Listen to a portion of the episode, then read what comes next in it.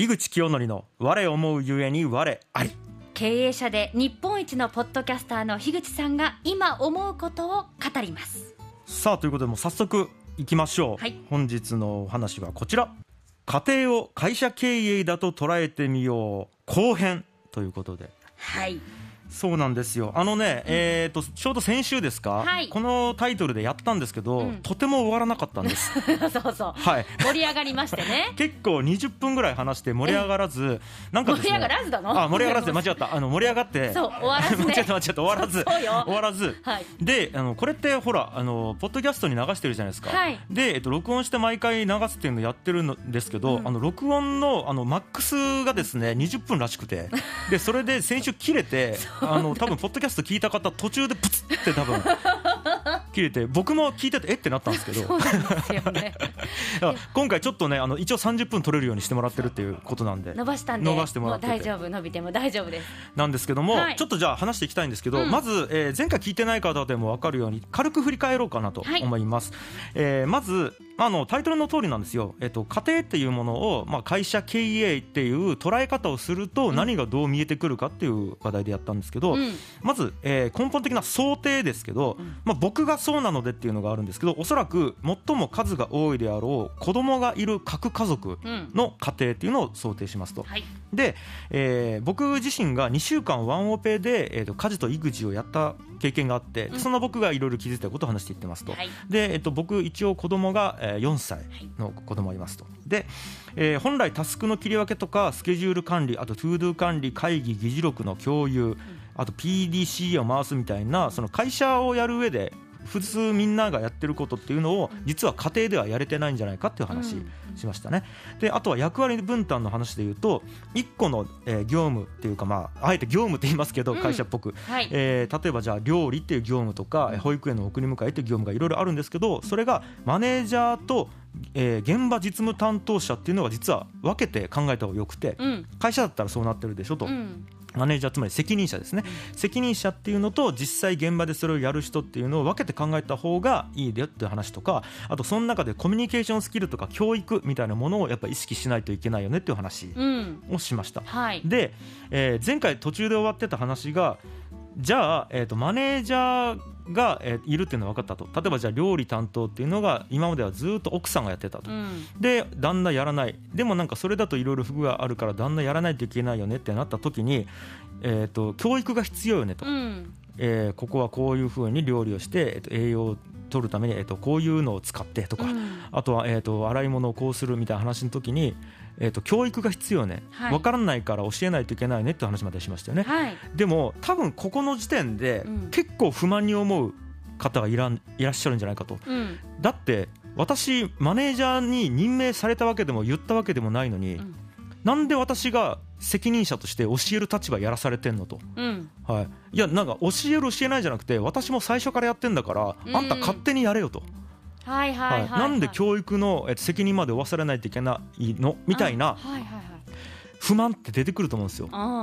でここからちょっと話を始めたいと思います。はい。いいですか？ここまでは。オッケーもう前回の振り返りです。はい。はい。はい。これなんで決まるかです。うん。はい。この人が責任者この人がしない側っていうなんで決まるかというと、うん。僕が思うに始まりがそうだったからとしか言えないんじゃないかと思ってるんです、うんうんうん。もうふわっと決まってるんですよ、うんはい、これ、えー、と前回も言いましたけどもし会社だったら、うん。上司とかあと人事部が任命するんですよね、役割を。はい。あなたはこの役割でこの肩書きでやってくださいと、うん。であなたの上司はこの人でこの人が責任者ですっていうのを会社が規定してくれるわけなんですけども、はい。えー家庭ってその規定してくれる人はいないわけですよ。うんってなったら最初やった人がもうずっとやり続けるようになるんですよね。うんうんうん。で多分これまあイメージしてほしいんですけどじゃあ料理が一番わかりやすいと思うんですけど、うん。なんかじゃあ結婚しましたと、うん。で一緒に住み始めましたってなった時に、うん。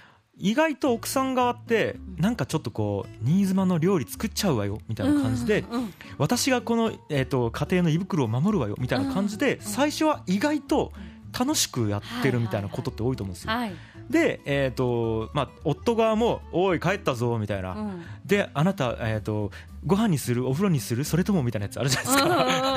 そんなのを、まあ、うん。ちょっとこうなんていうかコントチックにはい。始めるみたいなことってあると思うんですよ。うん。あなたのために、えーとうん。あ腕によりをかけて作ったわよ、うん。今日はあなたの好きなオムライスよみたいなのあると思うんですよ、うん。でもそんなの最初だけで。はいはい。そうよ。だって はい。それがずっと続いていくんだもの。そう。ずーっとやってたら、うん。だんだん余裕なくなっていくじゃないですか、うん。えー、と子供が生まれましたとかなったら、そのそっちでも一生懸命で、うん。で自分も仕事お忙しくなってきたらあのもうそもそも余裕ないみたいな中で、うんうんすもうめっちゃ飽きてくるみたいな。はいはい。もうそれはだって特別感があるのは最初だけでずっとは続きませんからね。そうなんですよってなった時に最初は楽しくやってたことが、ううんっぜーってなる ことってよくあると思うんですけど、これはどちらが悪いとも僕は言えないと思っていて、うん始まりがそうだったからとしか言えないんですよね。うんでなんかほとんどのことがそうなんじゃないかなと思ってるんですよね。例えばねえー、と会社を起業する時だって、うん起業する人間がいるからたまたまその人が責任を負うわけじゃないですか。はい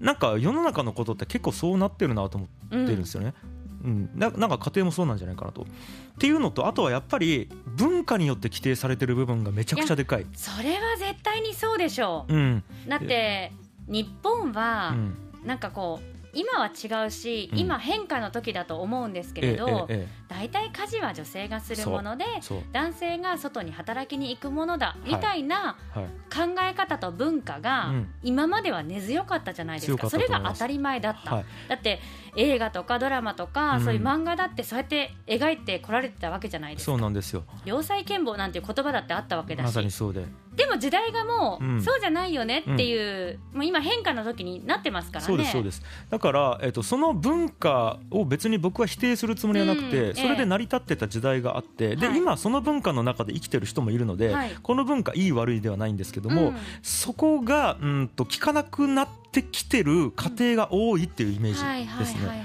で、えー、とちなみに僕今家事育児側目線で言ってるから、どうしてもなんかこう奥さん側というか、まあ、奥さんという言葉も実は奥って意味なんでよくないですけどえーと妻側ね。今今まあじゃああえて奥さんって言いますね、はい。もう、えー、とその古い文化にのっといて奥さんって言いますけど、はい。奥さん側の目線で言うと私ばっかりそれを押し付けられてってもしかしたら思うかもしれないんですが、うん。これ、えー、と逆に男側も、えー、と同じ責任を実は文化によって負わされてるということも実はここで補足しておきたいうん。ですつつまり家庭がもし貧乏だなってなった時に大体男のせいになるんで。うん。これって、まあ、あの奥さん側が家事育児を、えー、となんか負わされててってうん。文化的なところで言うのと同時に男もうんなんか負わされてるっていうのはこれうん。同時に考えておいた方がいい問題だとは思ってるんで、あでも今今日はちょっと家事育児目線で言うからうん。あのここはあんまり触れないですけど。はい。でなんかさっき言ったんですけど、うん。最初は意外と不満なかったかもしれないんですよね。でそれで余裕なくなると、うんそれが私ずっと最初からこの責任を負わされてっていう負の目線で捉えられるようになる、うんなんかこれってある意味爆弾をずっと抱えてる状態とも言えるんですよ。うんでも最初はそれを爆弾と思ってなかったわけですよね。はい、で、えー、ともっと言うと爆弾っていうよりは後々何にでも爆弾になるっていう方がそういうことでしょうね。むしろ正しくて。そうかもしれません。はい。あのどんなことでも、うん。えー、とネガティブ目線で認識しようと思ったら何でも認識できるんですよ。うん。例えば、えー、といろんなことを自由にさせてくれてるっていうのって、えー、と例えばじゃあどこに行ってもいいよと、えー何時に帰ってきても遊んでもいいよっていうのってある意味自由にさせてくれてるっていう言い方をするととてもポジティブですけど、うん。うんと何もなんていうんですかね、えー、と気にされてない。うんもう何を言ってもなんていうんですかね、えー、と自由にしていいよの一点張りで、うん。俺のことなんて何も見てないんじゃないかっていう視点にうん。捉えることもできるわけです。でこれちょっと一個僕好きな、うん。あのなんか話があって、はい。これ2人の、えー老夫婦とロバの話がなんですけど、うん。これ知ってます？ロバ知らない。あの2人の老夫婦がロバを連れて歩いてるんですけど、はい。えっとこれ、えっと4つの捉え方があるって話があって、うん。でまず1つ目。まずロバの上に老夫婦2人とも乗ってるうん。っていう絵があるんですね。はい。これを見てえっとそれを見てる人は2人で乗るなんてロバがかわいそうだって言って、えっと誹謗中傷した、うん。はい、っていう。でパターン2です、うん。えーじゃあ今度、えー、とその老夫婦の夫の方だけが乗っていて奥さんが歩いてるっていうパターン、これを見た、えー、と第三者は、えーじいさんだけ楽をしてばあさんがかわいそうだって言って誹謗中傷した、うんで次パターン3ですね。今度逆、うん。えー、とおばあさんが乗っておじいさんが歩いてるパターン。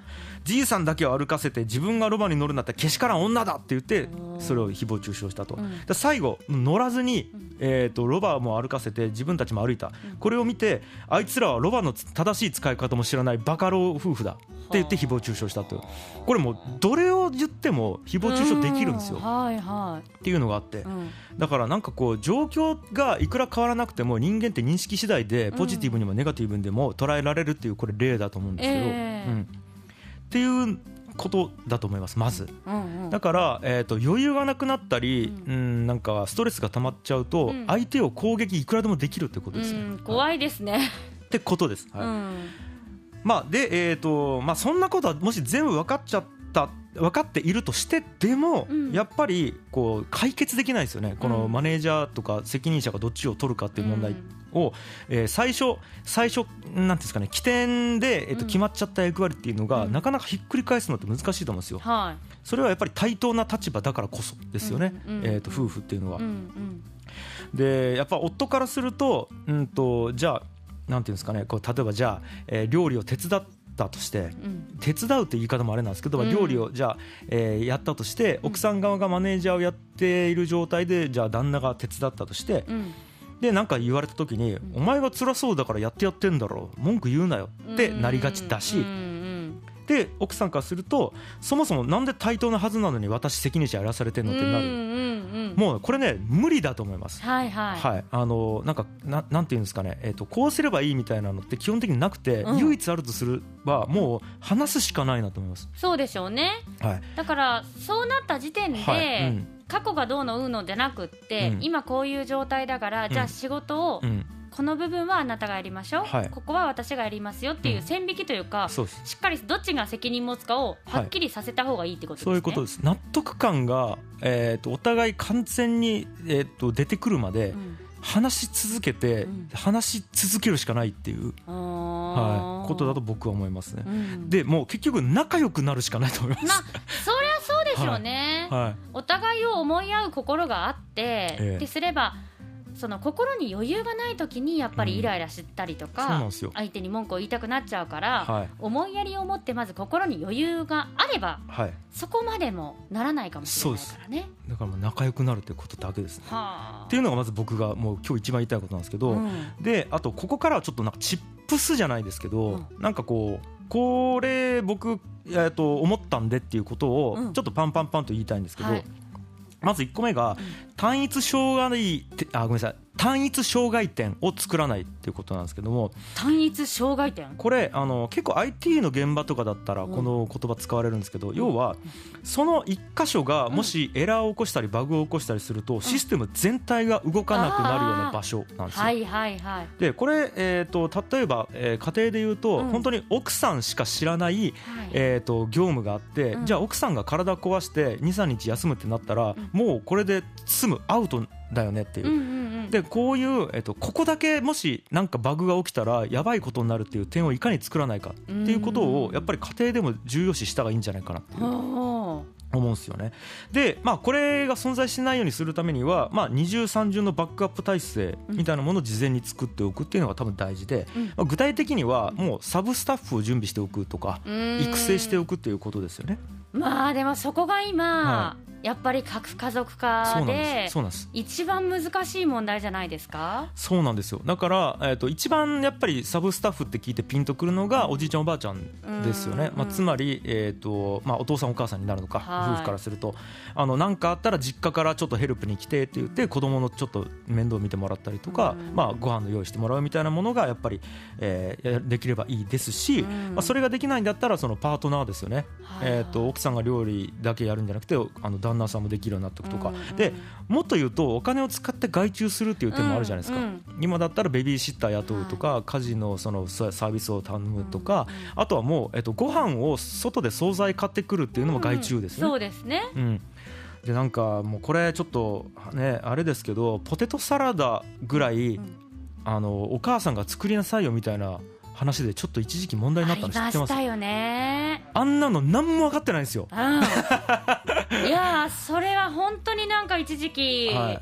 あの SNS とかでもいっぱいわーってはい。話題になりましたけれど、何が本当に大事なのかっていうね。そうなんですよ。じゃあもう手間暇かけてものすっごく時間かけてうん。お料理する、その代わり子供が遊んでって言っても一切構わない。そんな時間はないってうん。するのが本当に正しいですか、そうなんですよ。だったらもうお惣菜買ってきてでも子供といっぱい触れ合える時間を取った方がいいんじゃないかっていうような話が一時ま期上がりましたもんね。で、えー、とそれをやっぱり非難してたのって、まあ、ちょっとこういったらあれですけどやっぱりちょっとこう高齢の方なんですね。そのいわゆるはい。古い文化で、はい。古いその常識はい、にとらわれていった世代の方が多かったですね。でその世代の時ってうん。やっぱりこう核家族じゃなくてうん。拡大家族世代が多くてやっぱりこう、えー、と家事育児は家の女がするもんだみたいなのが多分文化があったと思うんですよね、うん。だからそういう発言が悪気なく出てきたと思うんですけども、だから、えー、と社会は変わってってるんですよね、はい。っていうことをやっぱり認識しないといけないんいやでそうだからもちろんね、その愛情とか手間暇かけて何かを作る、うん。でそれを子供たちに食べさせるっていうのはとてもいいことと思うんですよ、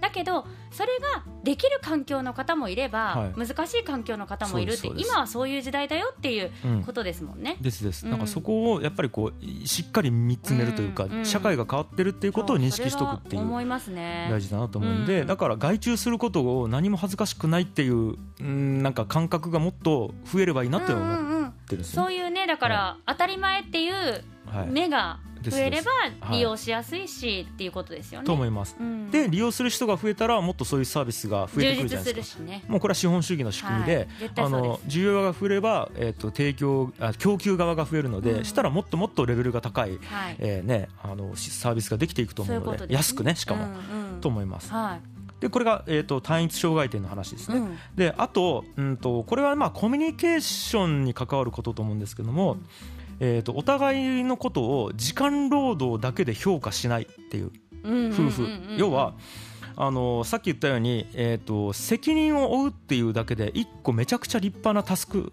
なんですね。うん。だから、えー、と例えばじゃあ料理何回も例え出しますけど奥さんが料理作ってる。でじゃあ旦那さんが、えー、とその料理を手伝う。うんだこれで言うと奥さんが責任者で旦那さんが実務者なんですけど、じゃあ奥さんが週の半分作って旦那さんが週の半分作ったと、うん。これって僕対等じゃないと思うんですよ。うんうん。なぜなら奥さん側が、えー、とトータルの責任を負ってるからですこの状態って、うん。だから子供の栄養の責任とか。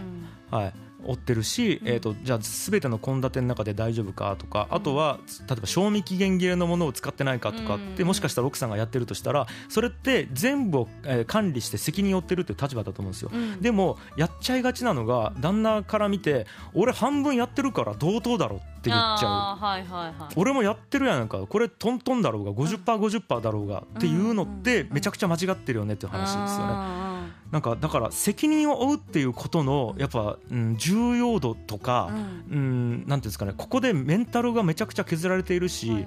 あの僕責任を負うっていうことってパソコンで言うと、うん。ついにバックグラウンドソフトを起動させてるみたいな状況で、うん。なんか 5%10% ぐらいずっとそのこと考えてるみたいな状況だと思うんですよ。はいはいはい。なんかこれを、えー、とちゃんと評価しないといけないなと思ってるんですね。うんうんうん。はいだから例えばですけど、あのーじゃあ奥えー奥さんが旦那さんに料理任したとしても、いや大丈夫かなとか腐ってないかなとかあやばいあ保育園にあの弁当を作るから、えー、とあれを残しておかないといけないんじゃないかなとか、そういうのって、うん。えー、と考えないでも実務はできるじゃないですか、はい。でも考えてる人は必ずいて、うんうんうん。とか。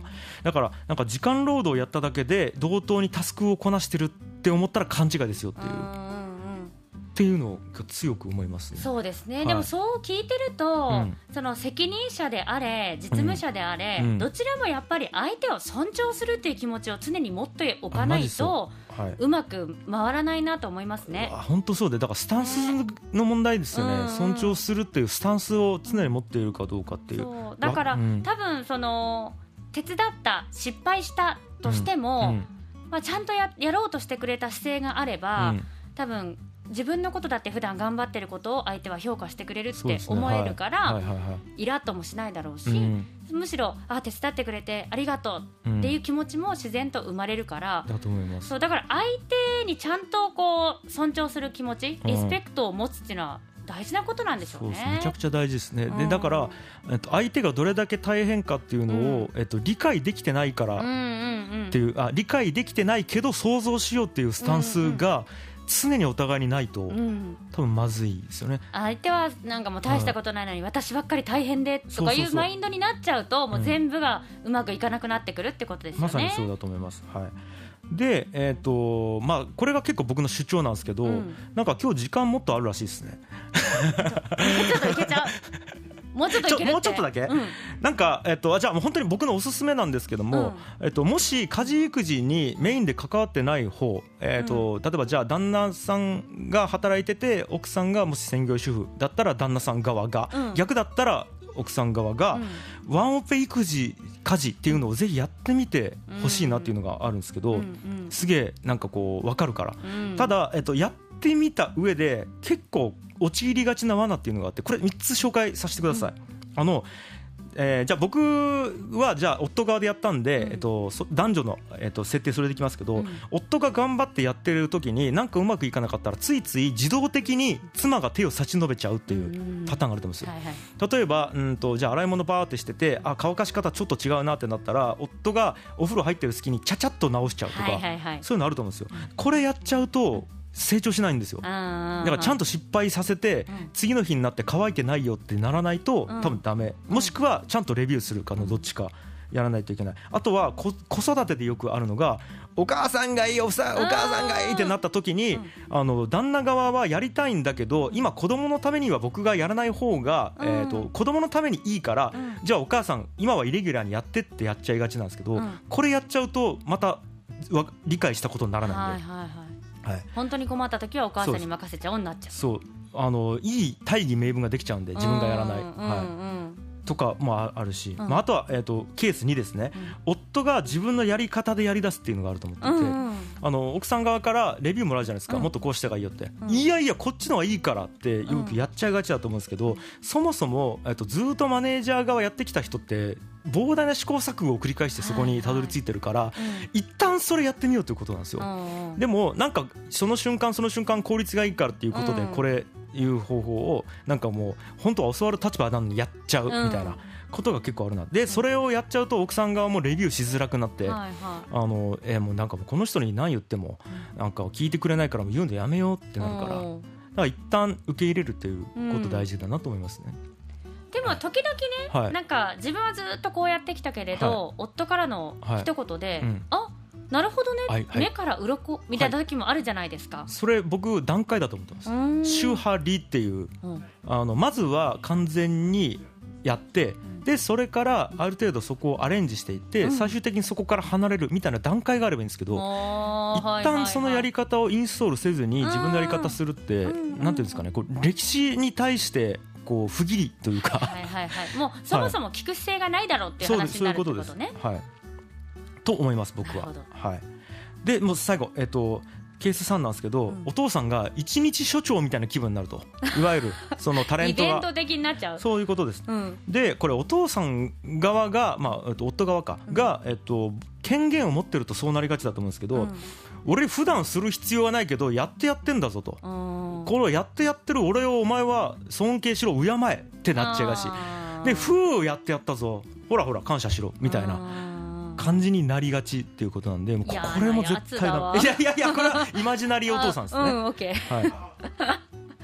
っていうことなんですよね、うん。だからなんか、まうん、言いたいことそれなんですけど、っていうまず、はい、まあ、会社経営と捉えて、はいちゃんと責任の所在をしっかりし、うやむやにしない、うん、そして常に相手を敬う気持ちを持つ。ってことです。この2点はとても大事はないことなんでしょうね。でなんかやっぱこうさっきもちょっと言いましたけど、うん。この核家族っていう状態で、その一人が家庭を全部背負うってもうむちゃくちゃきついっていうのを思っていて、うん。でなんか特にこれやっぱ家庭の方に問題が出てきてると思ってるんですよね。うん。でうんとじゃあお夫が仕事に責任を持っている、うん。じゃあ妻が家庭を責任持ってるっていう状態だと、夫の状態って実は昭和とかからあんまり変わってないと思ってるんですよ。すね。仕事を外でするっていう状態ってそろそろかずずっと変わってなくて、うん。でも、えー、と家庭の取り巻く環境ってずっと変わっていってるのででもそれアップデートされてないっていう状況が結構あって、うんうんうんだから、うん、とむしろ家庭側にとてもフォーカス当てといた方がバランスがいいと思ってるんですね。なるほどね、ということです。はい。なんで、まあ、相手の気持ちを想像して、はい。えーしっかりコミュニケーションを取ろうというところですかね。ということでうわこれ収まったかな？大丈夫かな？いやーということで、えっと、今日のテーマはですね、えっと、家庭を会社経営だと捉えてみようボリューム2ということでございました、えー本日のワッフルーム今日は樋口清則の「我思うゆえに我あり」でした。ありがとうございました。